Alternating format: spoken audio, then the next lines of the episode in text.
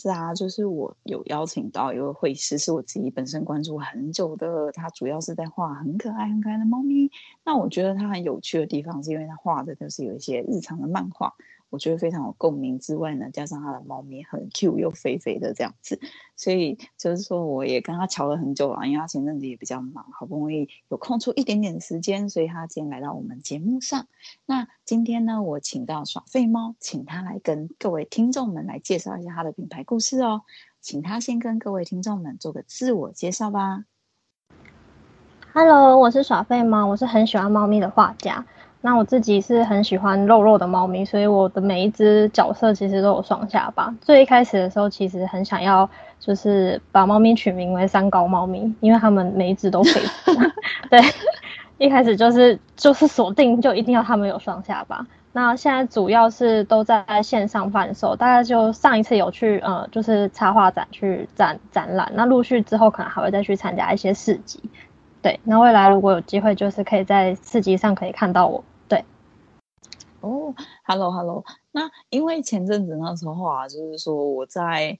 就是耍废猫的一个 IG 上面，就是很常 follow 他的一些，我觉得很有趣，像我印象比较深是什么口罩排队啊，好不容易排了半天啊，排到自己没有了，这样 就是那种。很 shock 很震惊的一个状态，就是很日常的一些小漫画。所以小飞猫自己本身开始在创作的时候，就是本来就是想要以一些日常为主嘛。因为我自己观察起来是比较多日常的一些小漫画这样子。对，其实一开始的时候是想要用生活的方式去做插画，因为其实在一开始做这个插画品牌之前，其实还是有在另外创作另外一个插画。也许有些旧粉丝知道我是画口语，口语一开始其实就是生活的内容去画的一个就是粉砖，但因为后来就是自从学校毕业之后，我生活越来越平淡，然后就本来想要转成画姐弟，嗯、因为我跟我弟的互动一开始住在家里的时候也是很多很好笑的互动，就又遇上我之后搬家出来自己住，就又跟弟弟互动减少，直接什么就是 idea 都没有了，然后。所以后面才会改画猫咪，那就是开始一开始的画的方式，当然还是会跟口语的方式有点像，所以才会有一些生活的东西夹杂在里面。对，嗯，那也就是那个时候你是同时间两个账号一起经营的吗？有一段时间其实是，那因为后来其实耍废猫起来了，其实。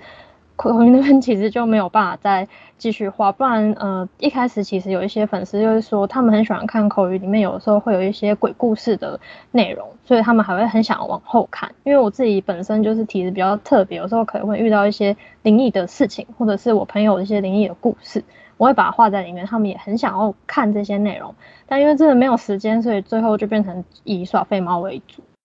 嗯，那。也就是说，你自己开始在创作以后，就是本来就是以生活为一些灵感在创作的情况下，那这些灵感都是真的来自你的生活吗？还是说，嗯，他也有一些可能其他朋友的一些分享成分？这样？嗯，有有一些可能还是我我老公，因为之前像排队的事情，就是我老公碰到的，因为他就特别。哦对，他特别去排队，但是他就差那么一两号，他就要拿到那个号码牌，对，就最后没有拿到。他回来我要接他，我想说经过去接他一下，脸超臭。我对那个那个真的很有既视感。就他就真的发生，然后看得出来他很不高兴，所以我才觉得，嗯，我想应该不少人是这样的状况，因为那个。很后面还有很多人也是跟他一模一样都没有拿到，所以我想应该有共鸣可以画，有有有，完全可以体现那个状态这样子。因为其实我会觉得可以一直画出日常的，我会觉得蛮厉害的。因为像我自己，我自己平均应该也是一周才一次，不然因为我其实不是每一篇都是画日常，其实我蛮喜欢画日常的啦，但是我就会觉得好像没那么多灵感。可以一直画日常，然后觉得你的超可爱，就是一方面是他的故事很可爱，然后猫咪很可爱，然后再来就是觉得说哦，这么多日常灵感的来源真的是蛮有趣的。所以说，其实呃也可以给各位听众们参考一下，就是说可能除了自己以外，也可以观察自己身边周遭的亲朋好友们呢，可能也可以画进你的一个内容里面就可以增加它的一个丰富度。那也想要询问一下，就是说耍废猫从一刚开始，就是虽然说两个账号同时并行嘛，但是这个账号开始在运行之后呢，本来就是以线上为主啊。那之前有去摆过插画嘛？那你自己本身为什么突然接触到插画事情？从线上就是要转到线下这件事情是怎么发生的？其实一开始算，因为我自己是很喜欢逛。就是这种展览类型的，然后因为就是对这个就很有憧憬，一直想做，但是要做这些，其实前面的筹备要非常非常久的时间，然后就是也算是因为刚好受邀，就是有人问说，哎，你要不要来参加这个展览？这样，所以我那时候犹豫很久，最后就想说，嗯、算了，既然都已经犹豫这么久了，就试试看。所以定金付下去之后，那。就已经开始了，就其实也都算是因缘际会之下就接触了，然后钱下去之后，你就一定会开始做了。嗯、没错。那这边的话，也请爽费就是帮忙分享一下，好不好？就是因为我觉得目前呢、啊，我们采访到的插画家们，一方面是他们，我之前有遇过，就是说有去某个某个展览，他们会问我，就是说要不要去。那我自己本身还没有参加过这么大型的，大部分都是参加小型的市集为主。所以，像是你在这个部分刚好有这个经验来说，可不可以帮我跟大家分享一下？就是说，哎，我们前期可以怎么去准备？那跟有什么你觉得要注意的地方，或者是，呃，可能我们可以准备怎么样的素材，适合我们在当天可以使用的这样。这个部分的话，因为我因为也算是第一次展，所以我其实那时候没有想特别多该用，因为有些。其实其他插画家他的展览整个就有故事性，他可能就是想要弄什么快餐感，所以他的这个布置的后面就会有那种快餐店感觉，然后商品都有很多连贯性。可是因为我毕竟第一次去参加，我也不知道线下的其他粉丝喜欢的东西是不是就是这一些，所以我一开始就是先往多元产品去做，就是不局限哪一个主题。那因为你后面会有背板的话，会需要一些。就是设计，所以那时候我就想，我没有 idea，所以我就直接用一个最大的那种帆布，直接去印印起来，就比较有，就是可以让整个展场有就是视觉感就好了。嗯、我没有要求要说做什么特别的，呃，一些设计去弄。但是之前有其他画家建议说，也可以用一些小小的画框去做布置，就是、啊、我有看过，就是那种很像油画框。对对，然后那个东西也是可以拿来贩售的，因为它就是艺术品。哦、所以如果说你想要兼具，就是你想要卖啊，你又想要布置的话，其实这个东西是可以当参考的。因为其实这个这部分算是效果也蛮佳的。我是那次去看，我觉得其他画家有用这种手法做，其实质感不差，其实不会觉得说哦你没有整体感什么的，他整个感觉就会觉得这真的就是一个很棒的设计这样子。嗯，那。像是他这样单独的一个这样的一个画，那你本身又是用布条的话，那他可以怎么样把这个油画框挂在上面，还是怎么去展示这样？它其实如果要用那种方式，应该是要用贴的，但是因为其实很多展场都会规定说你展板是不可以破坏到的，所以千万不要去拿什么泡棉胶、双面胶这种东西。有一种叫地毯胶，它它应该还有别的名称，可是那个东西是它。粘的不会有痕迹，嗯，一定要用那个粘。如果你没有用那个粘，你可能就要去赔那块展板的钱。哦，所以这个也是大家可能如果有接触到这一个区块可以注意一下的。那嗯、呃，现场的话，你是自己一个人去吗？还是需要有个人在那边一起这样子会不会比较好？还是说他可以不用一直站在那里？嗯、呃，如果说最好是。自己是一定都要到，因为你的粉丝可能也想看到你，然后你也可以比较理解说现在这些粉丝到底喜欢的东西是什么。可是一定要配一个人，因为你如果要上厕所要干嘛，你一定会离开你的位置，可是不会有别人可以来帮你顾展位，而且你的展位一定会有钱，一定你要备多一点零钱嘛。一开始我其实去的时候我就备了大概一万多块的零，就是一些零钱要找钱用。嗯，然后那个时候不可能就是放在那里人跑掉啊，会很危险。对，所以哎呦，加上他们其实人流量，整个展场流人流量很大，如果你不在，东西被偷，其实你也不会知道。嗯、那前两天，对，前两天的时候，我是请很好的就是朋友来帮我顾，一起顾，因为他自己本身也有在公司做过一些展场的一些规划等等，所以那时候我想说请他来，因为他本身做陈列啊，就想说，哎、欸，他还可以帮助蛮多，所以前面两天是拜托他，那后，后面两天就、嗯、老公就友情赞助来帮忙做这些。对哦，了解了解。那其实我觉得这些也可以给各位创作者们做一个参考。就是说，我觉得的确是展会，这就是大家可能会真的很犹豫跟就是观望的，因为大家就是可能会想说，到底要不要去参加？然后，因为其实费用也真的是不算低，所以就会让大家觉得，就是说真的是有点在思考，说到底有没有这个必要性跟花这个钱。那以耍费的经验来说，就以这个场这一结束这样子感觉起来，你觉得最大的收获会是在哪里？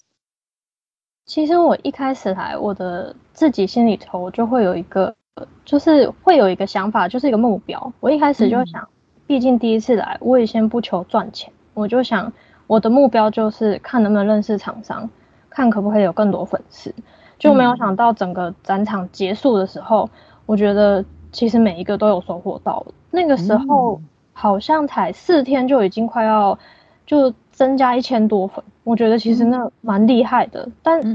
可能也要加上我身边的小帮手的帮忙，因为他们就是有建议说应该要现场扫 QR code，然后送小贴纸。其实大家只要听到哎送小贴纸，就会一定会来扫。那不一定他会真的很热爱你，一直追踪你，但一定还是会有人因为平时不认识你，你一这样追踪之后，他可能喜欢你的东西，他就一直会在这里。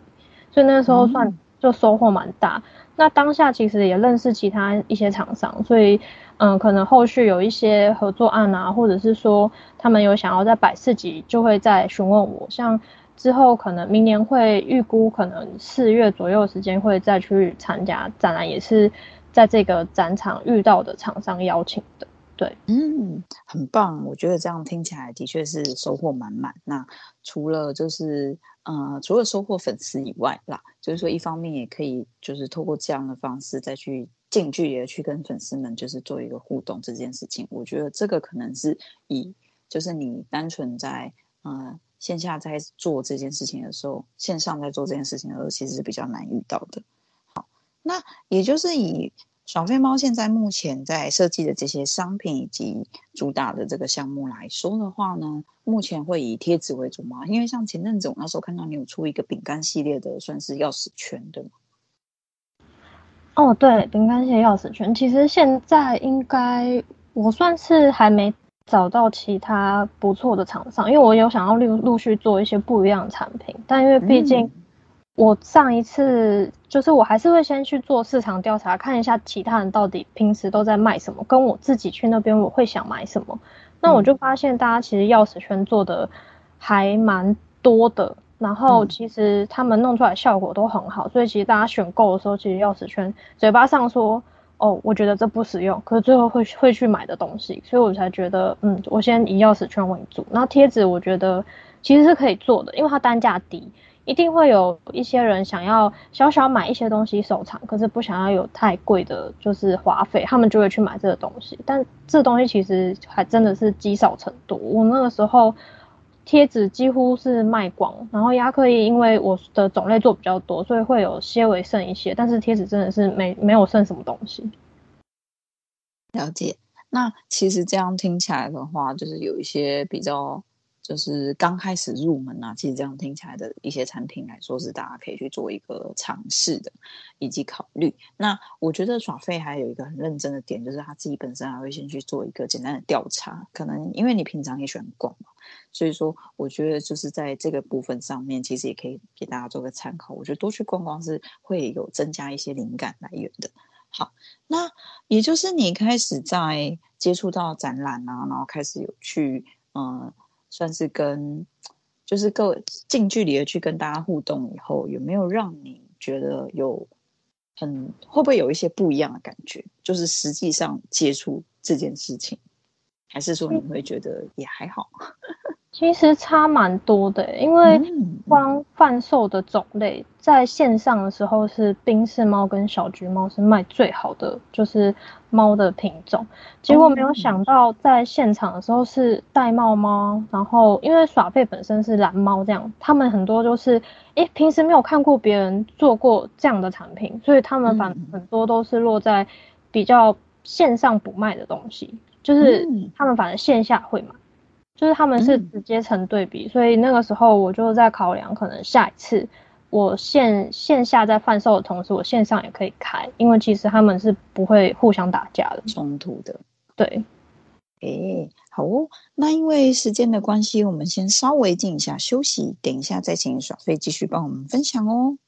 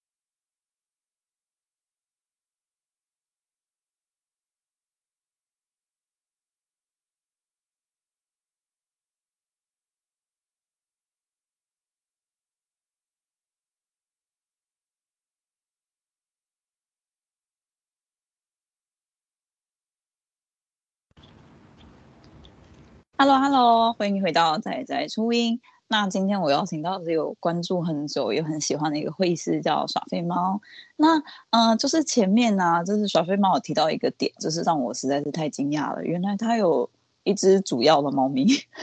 我一直以为耍废猫是一个，就是很多猫咪的统称。所以这边的话，刚好也请耍废猫，就是我们要给蓝猫一点尊重，所以就是帮我多介绍一下这个角色的，就是怎么开始，怎么是以他为中心开始的一个故事，是代表你自己吗？还是？哦，这个部分其实应该算是。因为呃，我是一开始自己是没有养猫咪的，然后后来是因为认识我现在的老公，然后因缘之下才就是跟这只猫有了比较多接触。因为一开始的时候，算是它算是我老公朋友的猫，但因为其实它蛮忙的，所以说那猫猫会变成是我们要帮忙一起照顾这样子。那它是呃，主人是说我们未来如果搬自己的家，这只猫可能就会过给我们照顾，所以才会。以这只猫咪的角色为主，那后面也算是因缘际会之下的，我画了它的表情贴，然后突然间就冲上了排行榜，所以才开始了画这只猫咪的故事。嗯，了解。所以其实最早是先画贴图开始的，就是不是先成立一个账号，就是开始画它的故事这样子吗？对，因为那个时候就想说，哇，口语已经走到一个不知道该怎么走下去的状况。因为我相信蛮多粉，就是在正在创作的画家都遇过，就是我怎么现在卡在可能一千出头，可是怎么好像编画怎么人数一直在掉。那个时候其实我纠结很久，因为毕竟很久以前就花了很多心思在上面，可是因为就想了想，就觉得，我觉得如果万一一直在用所有的心思在这上面没有结果，我觉得也。不会是好的，所以我就再稍微的去沉淀一下，然后就因为碰到这只猫，我就想，好吧，猫试试看好了，因为我自己这么爱猫，我相信别人应该也很爱它，所以就没想到就真的成了，成了就开始创了这个粉砖。嗯，我觉得真的猫咪的确是在以很多动物的选择来说，算是排行首三呐、啊，绝对是。就是说有猫就可以占嘛，嗯、就是大家都是这样的心情。然后再加上说，其实现在养猫的也真的是越来越多。那呃，耍飞自己本身没有养过猫，但是。嗯，你自己觉得很爱猫这件事情，是开始接触猫咪以后，觉得这个物种实在是太可爱了，或者是说怎么样，就是激发你这个爱猫的心情？那再来就是，所以你们养的就是这只小蓝猫咪吗？还是？嗯、呃，一开始其实我小时候就很爱猫，我就是以前我妈还跟我说过，她以前到就是要去拜拜，因为在外面有的要拜土地公干嘛什么的，我也搞不太清楚，她只跟我说拜拜，她叫我守着那只鸡。她她要去后面烧钱，结果我就他回来看到有一只猫在啃那只鸡腿，然后我在旁边蹲着看他。他说：“我不是叫你顾它吗？”我想说：“可是猫很饿啊，你让它吃吧。嗯”那后来我就对我妈就说：“我从很小我就很爱猫咪，但是因为家里的关系，就是那个时候我爸其实不喜欢会吵的生物，所以那时候反而是养了兔子，嗯、就是只是因为。哦”对，只是因为对猫爱猫的部分还是心里还是存在，但后面没有想到就是爱猫也爱兔子，所以有的时候可能在某一些插画里面也会看到一些小小的兔子的东西，像之前口语也会带到，也是因为我曾经养过兔子，所以才会有兔子的关系。但是现在主要是因为我接触到这只猫，所以才会以猫为主。那呃，我基本上应该算是外形是这只猫咪，但个性其实没有完全，它除了。胖以外，应该其他的个性部分也不是他的。他、嗯、这个个性应该比较属于我懒惰的那一面。哦，所以有带入自己的一个角色在里面，这样 没错。哦，我觉得这样子其实真的是蛮，一方面也是蛮好发挥，因为你本来就是以日常为主嘛。那嗯、呃，就是说。我觉得刚刚前面有提到一个问题，就是让各位听众们也可以去做一个醒思啦。就是说，我觉得创作者其实真的不乏很多很厉害的，可是，嗯，很多创作者会遇到的问题，我觉得有一部分也是，就是说他的粉丝起不来，或者是说他很容易卡在某一些点，他不知道要不要继续下去。那，嗯，这边的。嗯，我自己观察到几个，因为我现在采访到也不少会师们，就是说我其实总结到，就是大家会做的一件事情，就是一方面我觉得跟生活贴近的一些议题，其实是蛮容易令人起共鸣之外，就是某一些主要角色也是蛮能够让人家一目了然。就是比如说像耍飞猫，虽然我一刹刹那间我没有很就是马上看出来说主要的角色是那只只那个蓝猫，但是。我在你的作品里面，其实我可以看到，就是有很多的猫咪嘛，所以其实你也有达到你的目的，就是说它是以一个猫咪为中心，然后去聚集起来的一个你自己创作的一个小天地。那它其实是角色也有了。那之前也有我采访的一位画家，才刚结束他的节目的，叫胡日和，他其实是没有主要角色，他就是很多的狐狸，他也是很受欢迎，所以。呃，这边的话也可以给大家参考一下，就是一方面是你自己本身画的这个角色，如果是可以让人家了解，很快的去进入状况的这个部分，是蛮容易受欢迎的。像是猫咪啊、狗狗啊，就是有些，比如说像有些，像它还会有分嘛？你看猫咪，光是猫咪就会分带猫猫啊、那宾士猫啊、蓝猫，各种不同的猫，所以每个人都有自己的拥护者，你应该也可以很强烈的感受到。对，对对对，那。其实光是猫咪本身就这么多种类，还有拥护者以外，就是也可以给大家参考，说某一个物种上面它会有自己各自的一个拥护者们，那他们可能所喜欢的也会不一样，这个部分可以做个参考。那嗯、呃，像耍费开始到现在，我觉得你有提到很多自己开始两个账号并行，到后来找到一个自己的方向，沉淀一段时间这件事情。那也想问一下，你沉淀的这一段事情做了一些什么吗？就是。怎么样让自己去转换心情，去面对？我觉得这有一点，嗯、算是有一点蛮难过的吧，那个心情，因为是一个自己算是也经营很久的一个状态，可是可能比起来，就是说比较没有办法再持续的这件事情，要怎么去面对这一些心情？我觉得那个时候应该可能也算是我人生刚好有一些。转捩点，因为我不算是、嗯、我感情没有很丰富，就真的就两个而已。但我第一个就是让我真的是学会了什么叫放下。所以那时候我就觉得有些东西真的可能不要强求，可能也是因为这个关系，我去接触了一些书籍，就是心灵向的书籍，他们可能就是告诉你说，你有的时候一直去坚持的不见得是好事，你可以选择再去，就是跌倒了要再爬起来的概念。但那个时候算是心灵算是被。书拯救了，然后后面就是多看一些其他的插画家他们的优点，可能排版该怎么排，跟创作角色为什么还受欢迎，跟就去多看一些展览。当然还有一些什么 IG 经营的一些那个影片或是课程，嗯、我会去报名去上，因为我觉得这些东西其实还是有一些它的就是规范在，因为。毕竟有些东西我还是不是那么理解，也许数据该怎么样分析？像之前刚开始去看有一个影片，就有讲说，其实 hashtags 的这个东西是不可以每一篇都一模一样的。如果你每一篇都一模一样，嗯、你的成效会越来越差，因为 IG 会认为你是机器人，他会把你这一整片就、嗯、你这个账号你接下来就要废掉。所以基本上就是这些功课一定要在陆续做足。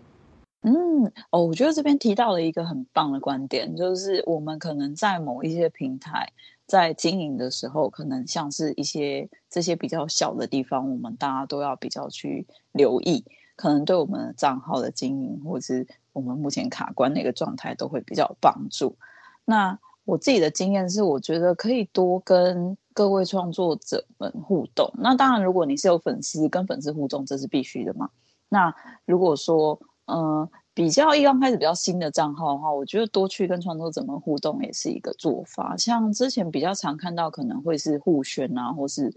互惠，有一些不同的就是不同的做法。这些如果是你是刚开始的账号嘛，你们也可以做一个参考。那嗯、呃，也想要问一下，耍飞到现在。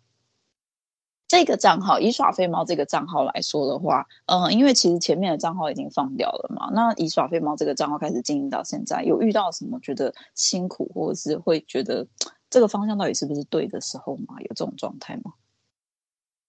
应该多多少还是会有吧，因为就是不是完全全职插画，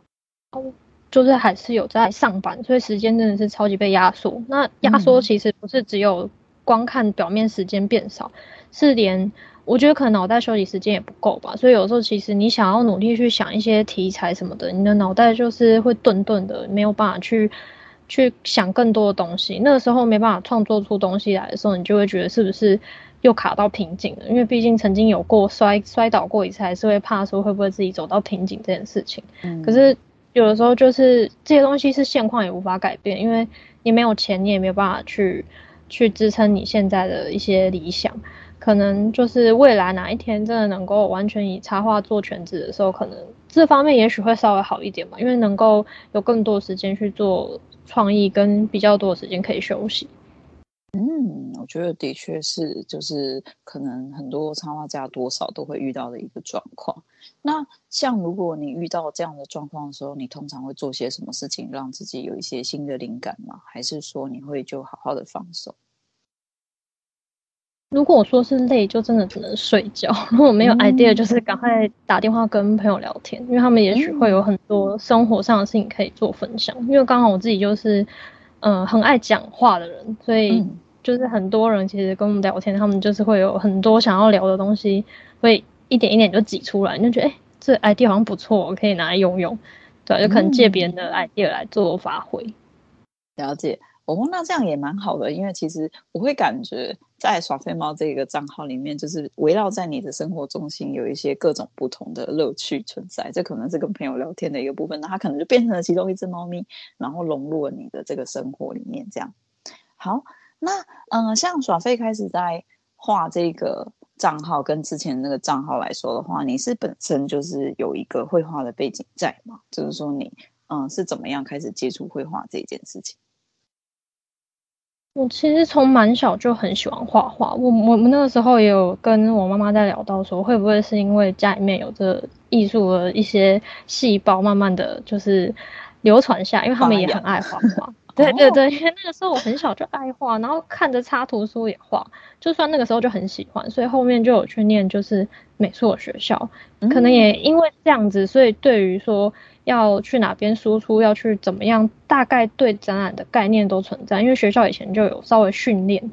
所以就对这方面就比较有一些执着，就想要跟我之前很憧憬的画家一样，然后就慢慢的走向这个这个路这样子。诶。我觉得这东西其实大家不用太在意啦，因为像我自己的话，就是我爸妈完全都不会画。可是我小时候也是很喜欢，我小时候就喜欢看漫画，然后最早就是真的就是拿漫画开始。临摹啊，或者是直接画，或者是最后就是慢慢演变成画成自己的风格。我最小的时候就很想要成为漫画家，然后到后来就是一直，因为大家就是都要为了生活 而努力，对，所以就是成为漫画家的梦想没有了。可是后来就是开始创立自己的账号以后，就发现说，哎，其实好像可以把以前很想要做的事情换成另一种形式去表现。那我觉得就是。都还蛮有机会的，就可以给大家做一个参考。好，那嗯、所以说目前呢，以耍废猫来说，因为其实当初就已经有想好，就是它要飞飞的嘛，要双下巴，然后讲话很有趣这样子。那你自己本身有转变过他的一个绘画风格吗？还是说他从开始到现在都是这样？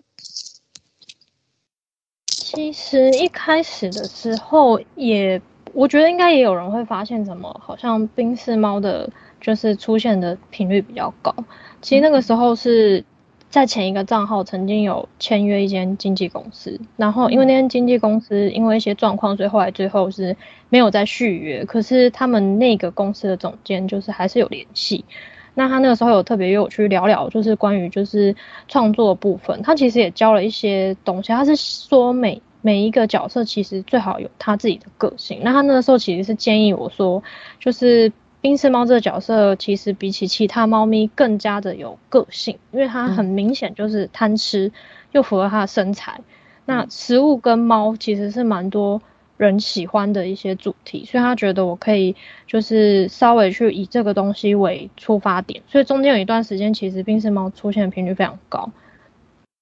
那他后面讲的是冰室猫本身吗？嗯、还是说在你的画里面的冰室猫？是说，嗯，我画里面的，嗯，哦哦，了解了解，好，对，所以后面我才会变成有一些内容上面的调整。一开始是比较。生活的东西，然后到后面变成有食物，到现在其实我因为毕竟跟猫接触多一点，会有一些猫咪的共鸣的东西，会想要更多画进去，嗯、所以才会就是其实有算是往回拉，会发现内容其实不太一样。嗯，我觉得这的确是一个可以去思考的部分，就是可能以自己的账号来说的话，总是会多一些某一些角色可能比较。发挥起来是比较得心应手，在就是让大家也比较能够起共鸣的这个部分。所以你目前观察起来最受欢迎的也是冰室猫这个角色吗？其实线上来说应该是它，它还比小飞猫更多就是拥护者。我自己是就是感受出来，粉丝其实对它的喜好度比较热爱。对对，然后可能接下来就是小橘猫吧。我觉得后来再就是。山花算是出现的没有频率那么高，可是可能养山花人很多，所以其实山花自己一开始刚出来的时候，其实它的周边就很热卖了。嗯，了解。这观察这个，我觉得也是一个蛮有趣的一个过程。好，那这边的话呢，我们一样稍微要先静一下休息，等一下再请耍飞猫回来继续分享哦。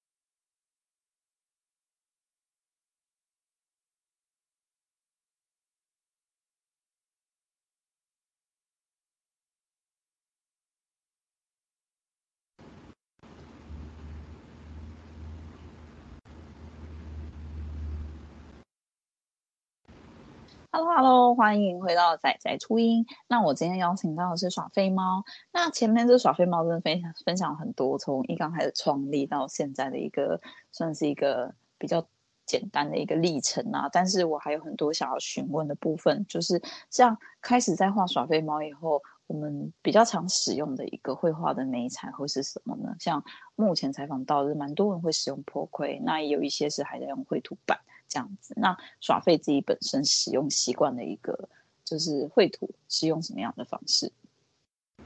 我自己比较主要是使用 Photoshop，然后跟绘图板。那因为刚好是就是高中是就是念这一块，所以 Photoshop 是从高中一直接触到现在，所以算非常熟练。那因为它是 Adobe 软体，所以它其实。还算是这方面算方便的是，它跟 AI 是可以通用的。如果想要用 AI 去创作一些其他的东西，或者是说有些厂商需要印刷的时候会需要一些 AI 的要求，那可能就是比较好置入档案什么，因为它其实就电脑直接操作。所以如果要说 Photoshop 的部分，我觉得优点应该就是它跟 AI 的共同性比较高。嗯，我觉得这个的确也是可以给大家去参考。虽然说大家现在很多人都是还在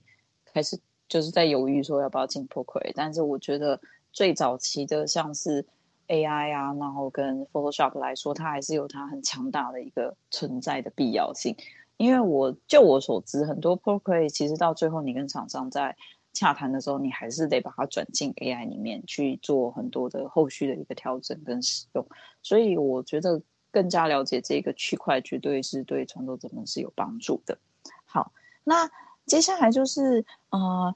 你开始创作到现在啊，就是说，哎，我刚刚忘了问，冰室猫自己本身是某一个角色吗？就是它是代表谁吗？还是说它只是一个，就是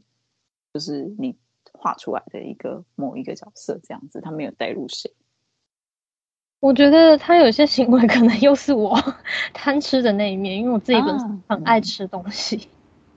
所以你分裂了很多猫咪的对，对，因为小花猫有一个这只贪吃，这只贪睡。小花猫里面有一个女友的角色，它有的时候其实就是我跟我老公互动，因为我们两个私底下有的时候会有一些比较幼稚的行为，像里面有一篇可能就是比比较有点小小的 色情一点点，他可能就说：“哎，今天要吃什么？”我就很就是会，我老公可能就回去吃奶这样。我想说啊。不要跟我随便乱。哦、有印象，对对，这就是平时我们的互动，所以有时候这这些猫咪都是我个性分裂出来的。哦，哎，这也是一个蛮有趣的点，就是说，可能有些大部分就会是某一个角色带入自己的一个情境。像冰室猫蓬蓬那种概念嘛，但是耍废其实是把自己的某一些性格呈现在某一些角色上，然后让他在这个性格上更加突出，这件事情是蛮有趣的 啊。那前阵子那时候，我记得有看到一篇，就是好像是讲那个偷吃仙贝的猫咪，就是像这样的故事，是收集一些其他朋友们的经验吗？他就是我同事的猫，他现在就是我现在换新的工作，所以他就是我认识他，我都想哇，你家猫太特别了，怎么这么爱吃吃？到就是他说他一开始其实不晓得他是这么贪吃，他只是想说哦，那应该还好吧，没想到他接回来的时候已经自己把自己吃的跟水桶一样胖，那他到现在都还是会陆续做一些偷吃的行为，就包含可能偷吃鸡腿啊什么的，他就是净吃一些。他不可以吃的，可是他不会意识，他不会去吃一些塑胶的袋子啊、橡皮筋，他会挑，他只吃人类的食物，他只挑好吃的东西。对，天哪，这么有品味，好可爱哦，真是可爱死了。还好哎，我们家以前的猫都好乖哦，这么一讲，天使猫，别人家的猫真的是天使，真的是。会偷鸡腿的只有我们家的狗，它是不是小狗的行为？对啊，我爸一个鸡腿被猫放在那边上个厕所，鸡腿不见了，狗已经吃完了，狼吞虎咽。我们家猫都还没吃完。对啊，他已经吃光了，真是受不了。我妈、我爸都只剩菜饭可以吃。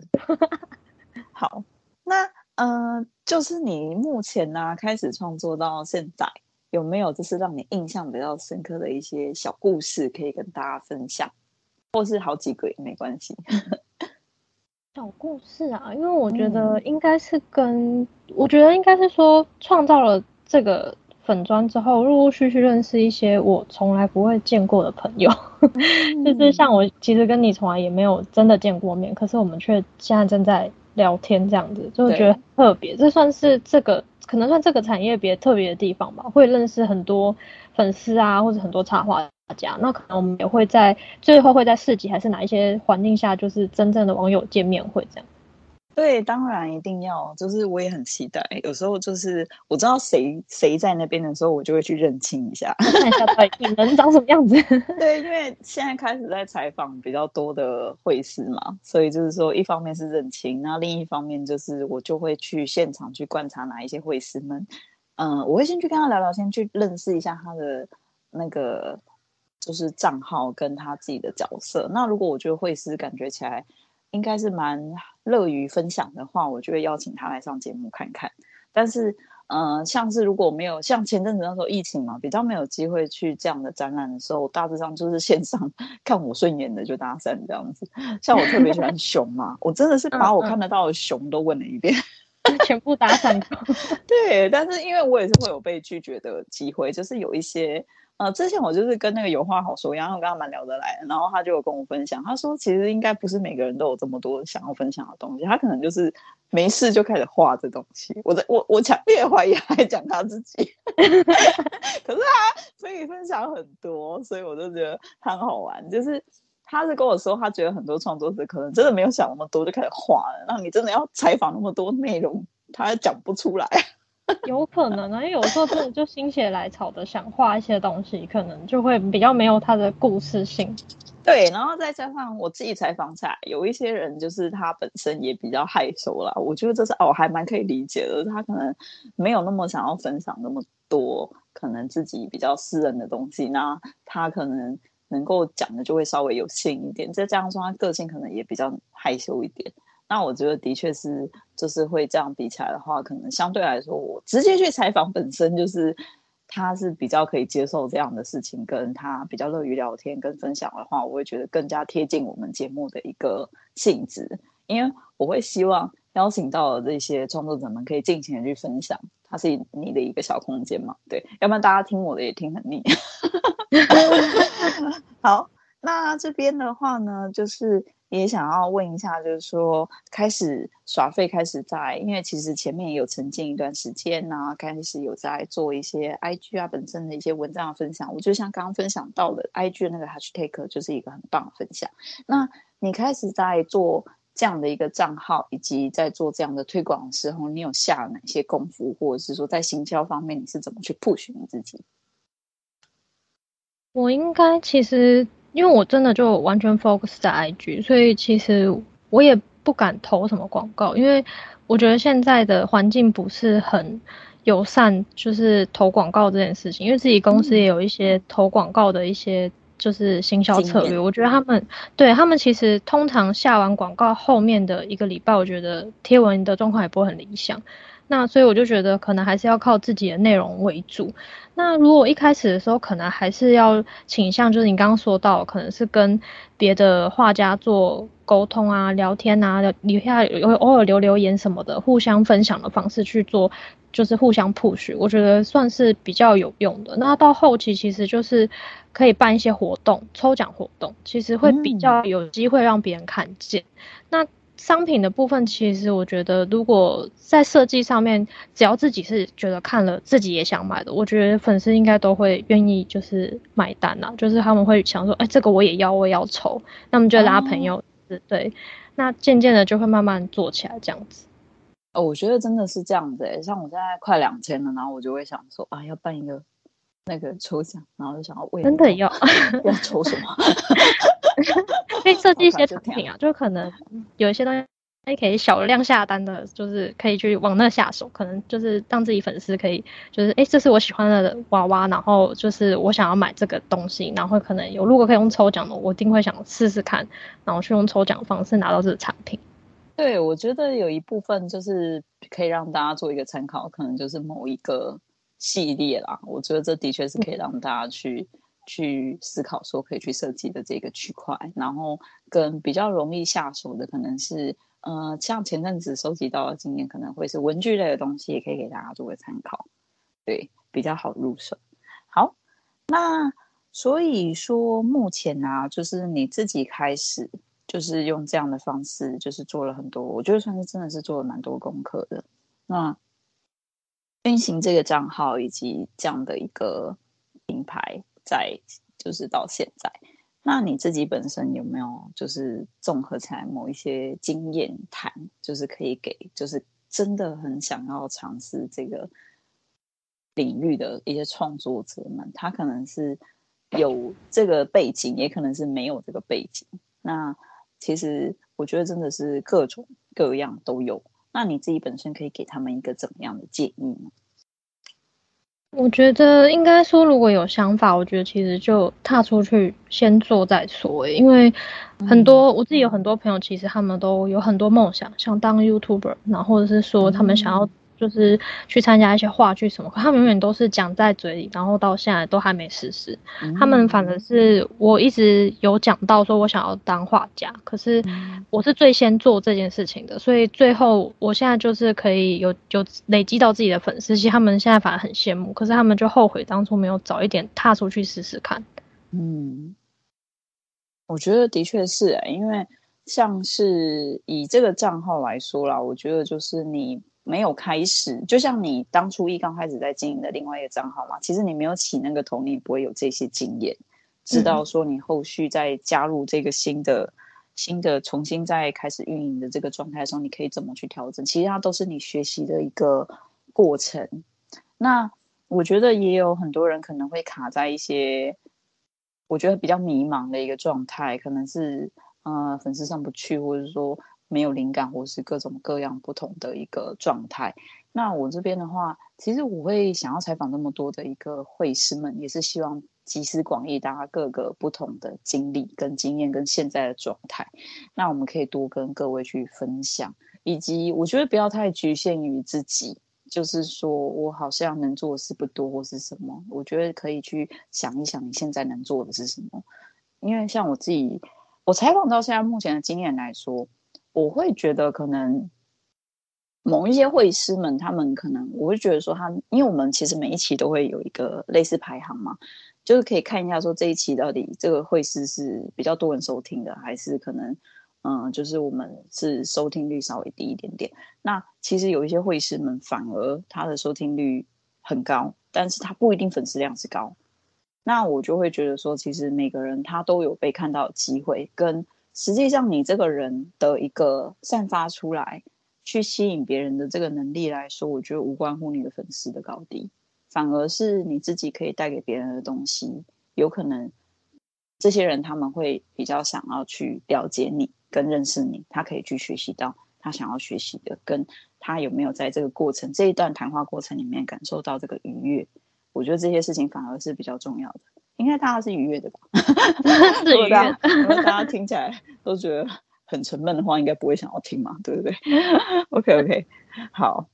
那就是也欢迎各位听众嘛，就是留言你想要，像有我之前也会发一些投票，就是说大家想要听什么这样子。那比较多人会比较跟我反映的是，可能比较想要知道一些怎么去摆摊啊，或者是市集啊，或者是。呃，可能有一些经验这样子，那当然嘛，因为每一位创作者可以分享的这一块不一定多或少，所以我们就是看情况。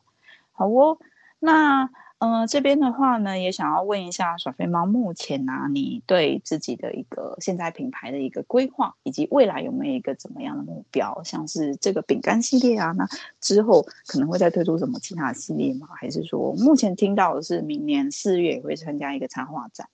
那除此之外，还有一些市集，那可能会比较出没在哪一带这样子？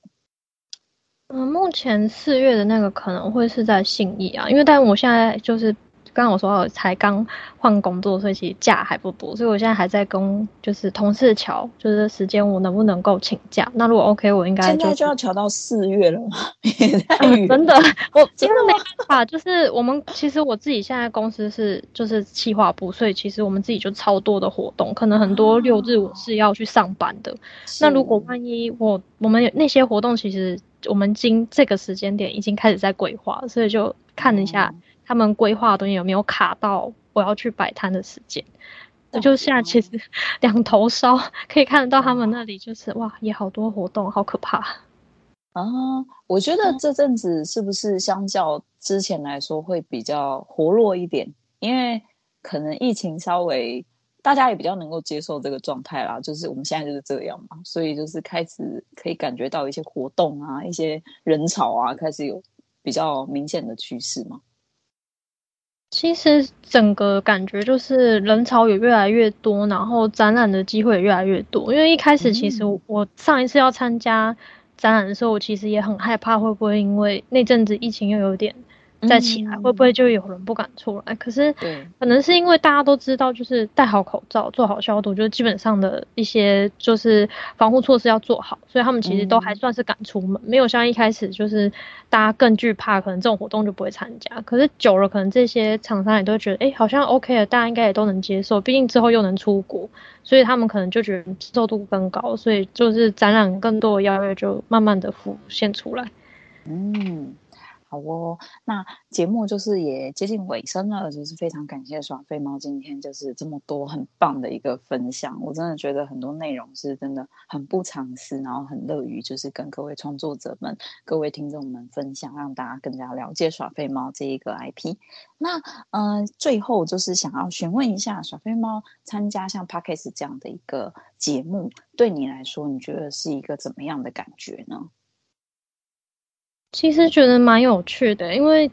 蛮喜欢，我自己很喜欢聊天，所以对于这种活动，我其实不算会排斥的。就是只要环境允许的话，嗯、我其实觉得是蛮开心的，因为毕竟感觉起来可以了了解一些，就是让粉丝了解更多我的部分，然后我的插画，我觉得这算是一个蛮好的，就是一个管道。所以你在摆插画展的时候，是不是会心里在想说，哎，大家来跟我聊天？其实我的聊天，我的聊天仅限于就是线上。我如果是平时面对面的聊天，我会怕，我就很微妙。如果看到我本人，也许会觉得你怎么那么害羞。可是如果是在电话上面跟我聊天，或是打字跟我聊天，你就会觉得我好像是活泼的人。啊，你跟很多人不一样哎、欸，对不对？我觉得这一点蛮特别的。应该很多人都是比较倾向于直接聊，但是他们就不太想要。像我朋友很不爱接电话，电话好像都是。假的一样，电话我觉得要认识的人打电话来了，就是可能说 maybe 是我的呃一些插画朋友打电话来给我，那我 OK。可是如果说是一些什么看起来就没看过电话，或者是那种就是 Who's Call 上面就已经明显跟你说他是要推销产品，那个我就绝对不会接。对对对，很正常。对啊，我想说奇怪，大家怎么都那个？那明明就是碰面都很好聊啊，讯息跟电话。但是我觉得这阵子的确是观察起来，大家好像。可能我觉得对手机的依赖程度慢慢的不一样，就是他们开始可以比较放下某一些东西啦，就是有些东西可能可以放着缓一缓，然后先做自己的事，然后隔一段时间再来那个。但是当然啦，也是有一些就是很爱打电话的，不一定，每个人个性都不一样。爱打电话绝对有我。很有趣，很有趣。好哦，那就是节目这边的话呢，也很感谢就是耍黑猫的分享。那节目的尾声这边呢，我们也先跟各位听众们说声拜拜喽。那我会把所有的资讯都放在这一次的一个专栏里面，欢迎大家再去关注耍黑猫喽。好，谢谢各位。